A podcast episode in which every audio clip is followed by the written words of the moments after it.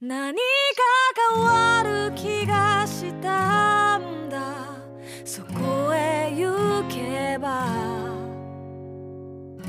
青い空が見える今じゃなきゃダメなんだ僕は行くよ手のひら握りしめ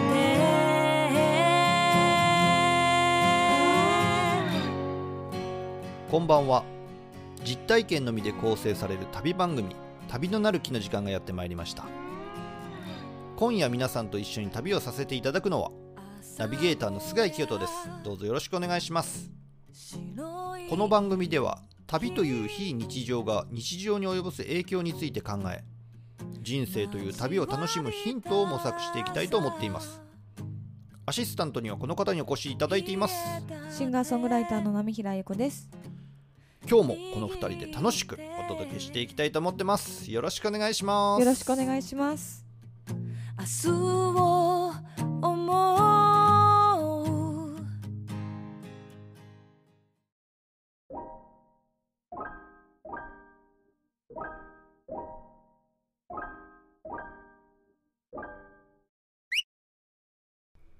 あったかくなってきましたそうですねね春っぽくなってきましうたね。ん僕ねこの前鹿島の方うにんちょっと釣りをしに行ったんですよ、おそこでねさよりが釣れたんですねああいいよね、さよりね。そうさよりって、まあ、いろんな漢字の当て方があるんですけれども、はニシンと同じで春を告げる魚っていう風に書くこともあるんですよねい。おーだからさよりが釣れるってことはもう冬も終わりだよ春だよっていうおーそういう意味合いがあるんじゃないかなとうんちく出た。そうっすどえー、どやー。いやいいですね。でもそんな春の感じ方粋じゃないですか。そうなんです僕粋なんですよねそう。さよでございますか。そうただねまあ春というとうん。あいつがやってくるわけですよ何？花粉ですよあもあう花粉症ね。これは苦しんでる人いますよいっぱい苦しんでる方々は本当にかわいそうん何そう私は違うみたいな感 じ野宮さん花粉症じゃないのう。いや違いますよ。目かゆくなったりしないですかまあちょっと痒くなりますけど。鼻がムズムズしたりとか鼻をねちょっとだけムズムズしたりするかなってく感しじゃみがで出すたけりとどかまあくしゃみは出ないかなまあ花粉症ではないですよあったあった俺もそういう季節あった あれ季節じゃない時期かあったあのね認めない2年間ぐらいありました よ僕もこれ変だな変だなと思うけど違う違うっつって思うんですけれどもねこれねどんどんひどくなるんですよ年々はいでもうダメだってね思って薬を飲み始めるんですうんそしたら薬を飲んだらすっごい楽になるんですうんその瞬間に認めざるを得なくなるあー治ると逆に花ね粉症だ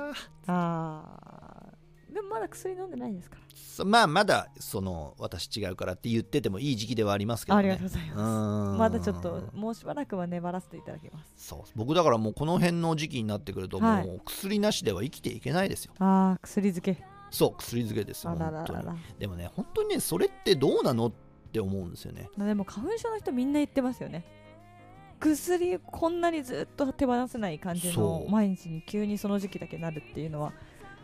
何かしら体にもねいやよくないんじゃないかなと思うんですよねうんでこれから影先花粉症って治ることはないって考えたら、うん人生の6分の1は投薬していくことになるわけでしょ、うんあんまりいいことじゃないんじゃないかなと思ってうん僕はうん例年この時期に海外に行ってたんですよああとかあとは沖縄とかねスギ花粉がないようなところに僕はよく行ってたんですけど、逃げてるそ花粉からうねでもねコロナの影響であなそっかかなかそういうわけにもいかないし、まあねかっつり投薬ですようん仕方なういーんそうなんですよ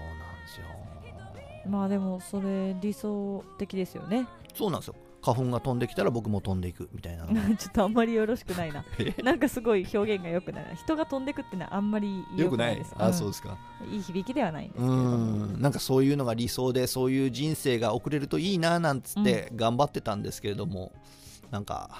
まあ頑張りましょう よ引き続き頑張りましょうよそうね ちょっと暗い話しても仕方そなういから来ね年わかんないですよ、ね未来はどうかわかんないですそうからでねすそうですそうですただ未来も花粉は飛んでくるからうんだから花粉からちゃんと逃げられるうんそういう生活を手に入れてみたいそうですねそれを目指してが頑張りましょうはい、あのめ目が痒くなるのとうん、鼻がムズムズするですかそうですねあと肩が最近上がらないですねおそれ花粉症じゃ ないな花粉症じゃないぞなんとか肩だぞあなんと違かうんですかこれ花粉症じゃないんですかなんとか肩じゃないですかそれってそうなんですか、ね、肩が何肩がねちょっとどんどん上がらなくなって これね明確なきっかけがあるんですけれどもああるんですかあの元日とかその辺なんですけれども、うん僕実家帰ってたんですようんで実家滋賀県の北部なんですけれども、はいすごい豪雪地帯なんですよああそうですよね今年すごかったですよそねうなんですよなのであの雪かきをしてたんですよあね、でこう3日間ぐらい連続でやったんですよーはいでそれから右肩だけおかしくなっちゃってあらららららららあれもうちょっと回らないぞとかあと背中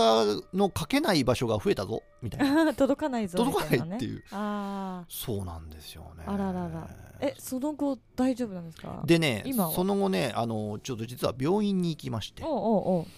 であのレントゲンとかううんなんですかエコー検査ってエコーなのかななんかわかんないけどうんなんかちょっとラ検ラード透明のラードみたいなの僕の体に塗ってうギュッんギュッギュッって見るやつ、 へなんだろう、まあわかエコかな えエコーじゃないですか、エね、コかなうんうんあれをやったんですけれども、はいまあ別に大丈夫だよとうんだからもうぐるぐる動かすしかないとあ逆に逆にそうなんだあそうなんですかまあじゃあ先生が悪くなくないって言って動かせって言うんだったらじゃあ動かし動かしますよってことで上がるようになってきてあよかったよかったそういやなんですよ病院行く行くべきですねそうだからはっきり言っときますけれども四十肩ではないですあないの違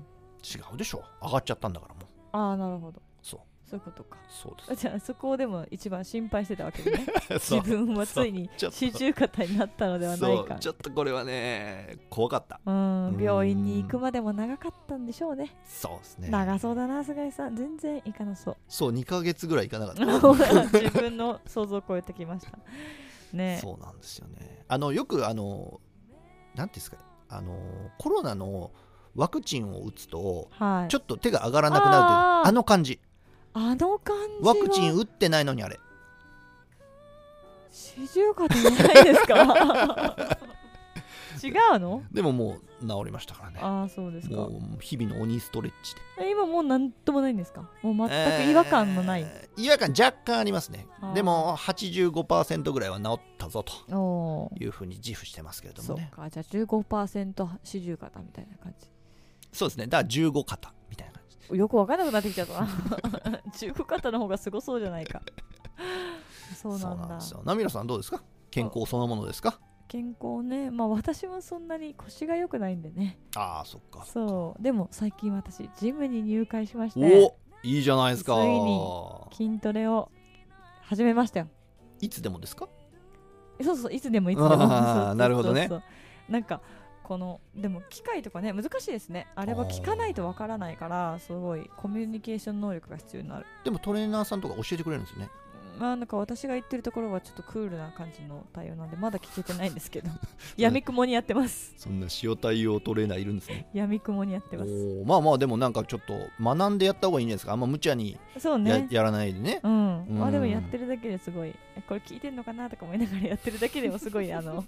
気分転換というかね、うんリフレッシュにもなるので運動はいいなっていう思っているこの春ですそっかまあ季節の変わり目はね体調崩しやすいって言いますからね、そうですねまあ、皆さんも本当気をつけてくださいそうもう少しで私ムキムキになるので楽しみにしてください君はまるで今僕のもの染まり始める湖僕たちが出会えたのは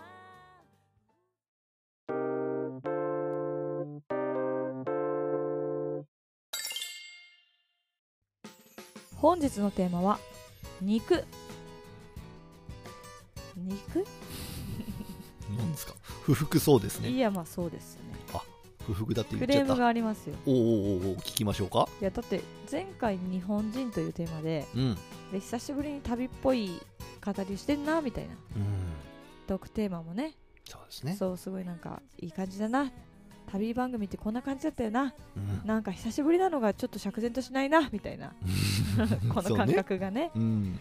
って思ってたらうんすぐですよもう寿司とかうなぎとかを彷彿とさせる肉にスッと戻ってきてあーなんか旅っぽいところに戻ってきたと思いきやまた変なとこ戻ってきたぞと、また食べ物だこれが旅と関連があるんだよなああそうですかまあそうやって言うんだったらね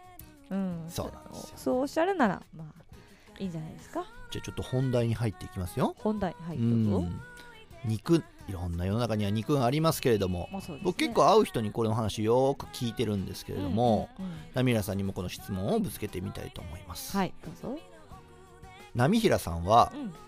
干支をえっと何種類食べたことありますかんちょっと待ってこれこれ会う人に聞いてるんですか、はいよく聞いてるんですかよく言います今年は寅年だねっつってうん干支何匹食べたことなあらるないならないならないならないならない本当ですかその話の流れにならないですよまあそうですかえっと今年寅年だねっつってうんところでところでと干支何匹食べたことある ないない ないならないえええどういうこととってなるんだけどなりますよねうんそうなんですよでもうん僕調べによりますとはい平均5匹ですね5種類えー結構ですねだから涙さんもちょっと指折り数えてみましょうよあーね、リスナーの方もぜひ指折りあれ食べたことあるかなみたいなのね数えていただければなんですけれどもはいネズミあいやないですないですねはい牛はいそれはありますありよまねすね虎ないですウサギわああるかなあるかな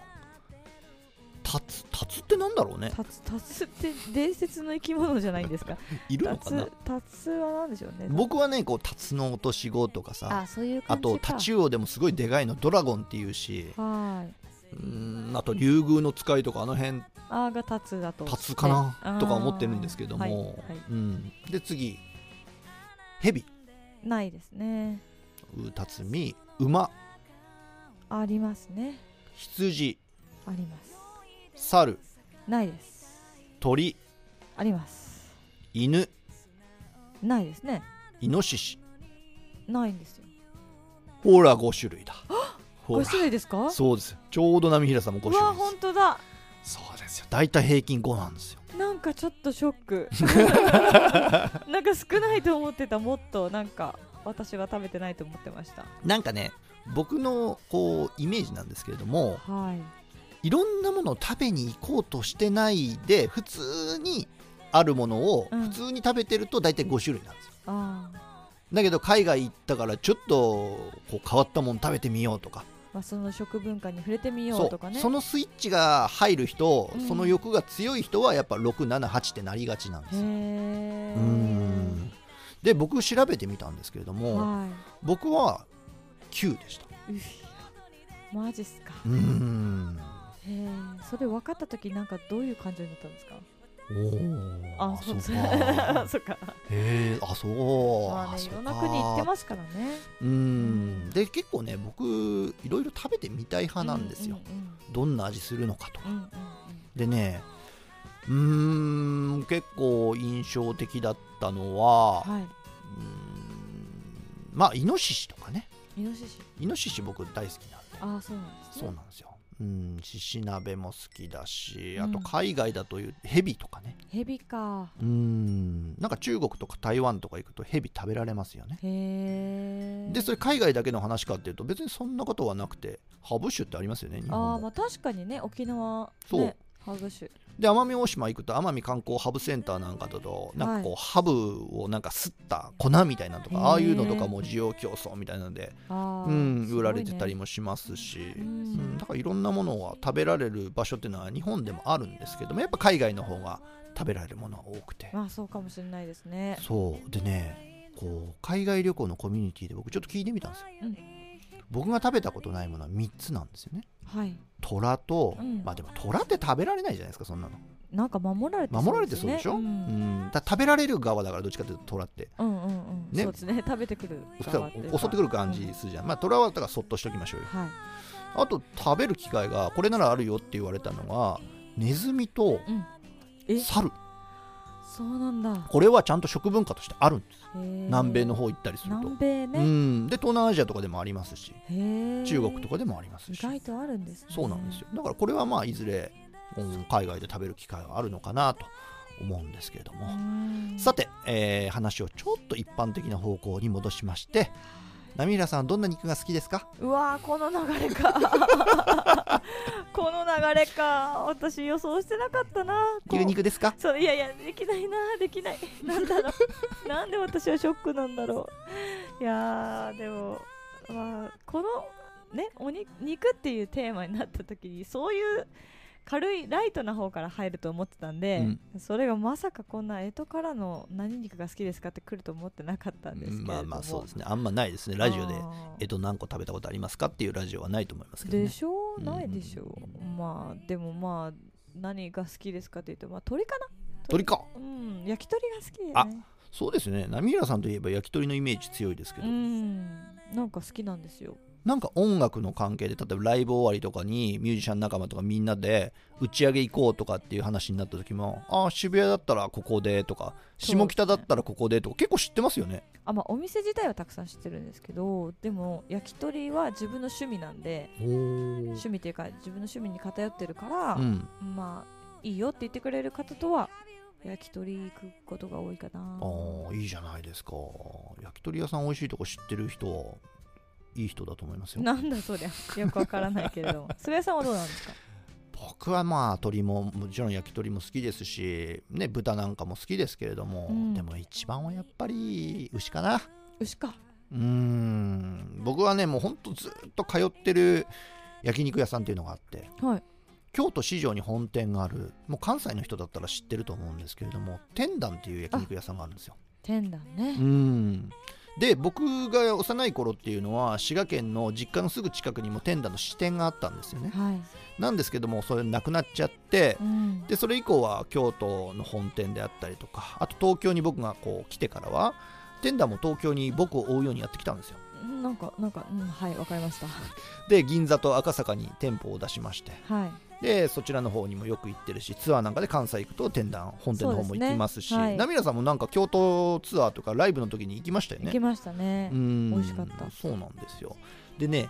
タンタレっていうのがあるんですよねえタンタレがね美味しいんですようんそれはでも本当菅井さんがいなかったら食べてない感じそうですねあのー天壇の銀座店も赤坂店もそうなんですけどタンタレっていうメニューはないんですね普通塩ですからね塩ですね単塩うんだけど僕はタンタレお願いしますって言うと、まあ、うん出してくれるんですよ、おおそうなんですよもう30年通ってますわかかりました、はらそうなんですよ、い、でそのタンタレっていうのが引き算の焼肉なんですようん普通こう焼いて、うんタレをつけて食べるじゃないですかそうですねじゃなくてすごい濃いダレにもともと使ってるんですようんで焼いてうんだしのスープみたいなのがあるんでうすねんそれにくぐらせて食べるうんわこれがうまいんだなあ お腹空いてきましたこねれがうまいんだなそうですよねいつ旅が出てく るのずーっと待ってたんだけど干支の時から旅はどこに出てくるのやっぱりうん、やっぱりこうなっちゃった よ。最初言ってましたよね、これが旅と関連してくるんだなーとか言って。そうですおねっしゃってましたけれども、語り任せああ、赤谷若手ですか。いなるほどです。じゃあ、どのような感じで、えー肉と旅が関連してくるのか、皆さん、乞うご期待でございます。本日のテーマは、肉です。わからなくてもけどあなただけに知っててほしい私の好きな色ラララうー花咲く風を味方に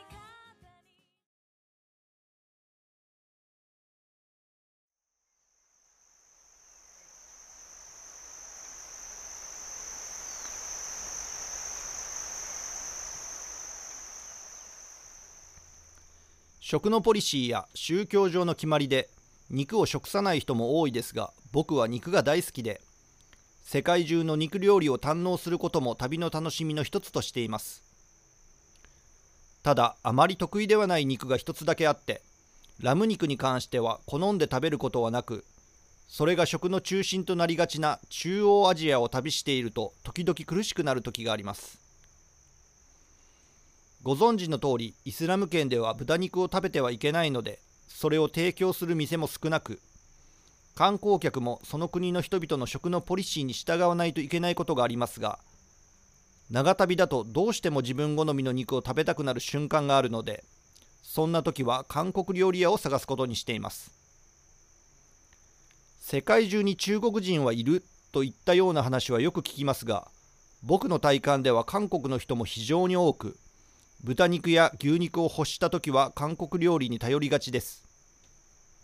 近年僕は自分という動力で動く自転車で世界を旅することが多かったので毎日のようにガソリンとして肉を食べていたように思いますせっかく異国に来たんだしいろんなものを食べてみたいのですが毎日100キロ以上移動し続ける自転車旅では1日の走行が終わると自然と肉を欲するのです2013年にアメリカを6300キロ自転車で走った時は毎日肉料理を食べ続けそれでも前半のゴールシカゴに到着した時はげっそりと痩せ細っていました体力維持のためにシカゴ以降も肉料理を食べ続けていましたがアメリカという国はすごくてどれだけ肉を食べても飽きることがないくらい料理の幅は広くそして質も高いのです中でもアメリカの旅を経て大きく見直したのが豚肉を使った料理でアメリカでバーベキュー料理というと豚肉が占める割合の方が圧倒的に高いように思いますアメリカを自転車で旅していた90日間ひたすら牛肉ステーキを食べていると出費がすごいので自然と豚肉に偏っていくのですがアメリカほどスペアリブが美味しくてリーズナブルかつ簡単に手に入る国を他に知りません帰国後日本でもスペアリブの美味しい店がないかと探してみたのですがそれを扱う店自体がそう多くないですし本当に美味しいと思えたスペアリブ専門店が惜しまれつつ閉店していく姿を何度も見てきました日本では国民の大半が食べるというほど馴染みのある料理ではないですし食べる人が少なければ価格もそれなりになるのは当然で高級感のある豚のあばら肉が食文化として定着することは難しいのかもしれませんしかもスペアリブを美味しく仕上げるには燻製環境が必要になるので広大な国土を持つアメリカの方が圧倒的に有利ということになりますそもそも彼らは自宅の庭でバーベキューパーティーをやる際に似たような料理を自分たちでもよく作っていますし我々には想像がつかないくらいバーベキューというものが生活に密接なのでしょうそんな風にアメリカの庶民料理であるスペアリブの認知度は日本では低いですが近年アメリカの高級ステーキチェーンはこぞって日本進出を果たしていますウルフギャングやベンジャミンに続きついにはピーター・ルーガーも恵比寿に店舗を構えオープン直後は半年先まで予約が入る大盛況だというニュースも目にしましたコロナで旅がはばかられるこの時代に向こうからやってきてくれるのは嬉しいことですが国民性と食文化を体感するためにはその国に我が身を置くことが重要で日本で異国を体感すればするほど旅の欲は増していくのです世界には現代日本の食文化にない肉を食べる国がたくさんあって機会があれば思い切って挑戦しているのですが味わいもさることながらその土地の人々がそれをタンパク源に選んだ理由についても興味を持っています例えば食べることに賛否のあるクジラなんかも極北の民にとっては少ない選択肢の一つであり好き嫌いによって獲物を選んできたわけではないということを実際にアラスカを旅する中で感じたものです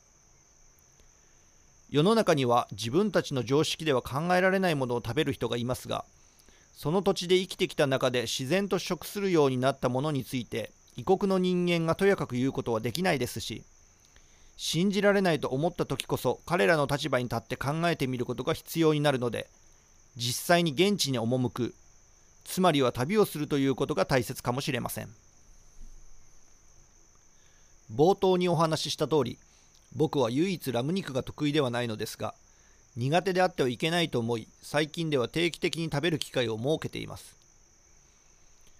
世界中のすべての肉を美味しいと思うことはないかもしれませんがどこかの国の人が美味しいと喜んで食べているものはすべて食べてみたいと思っていますし食の扉は全開にしている方が旅は自由でいられるものです何か変わる気がしたんだそこへ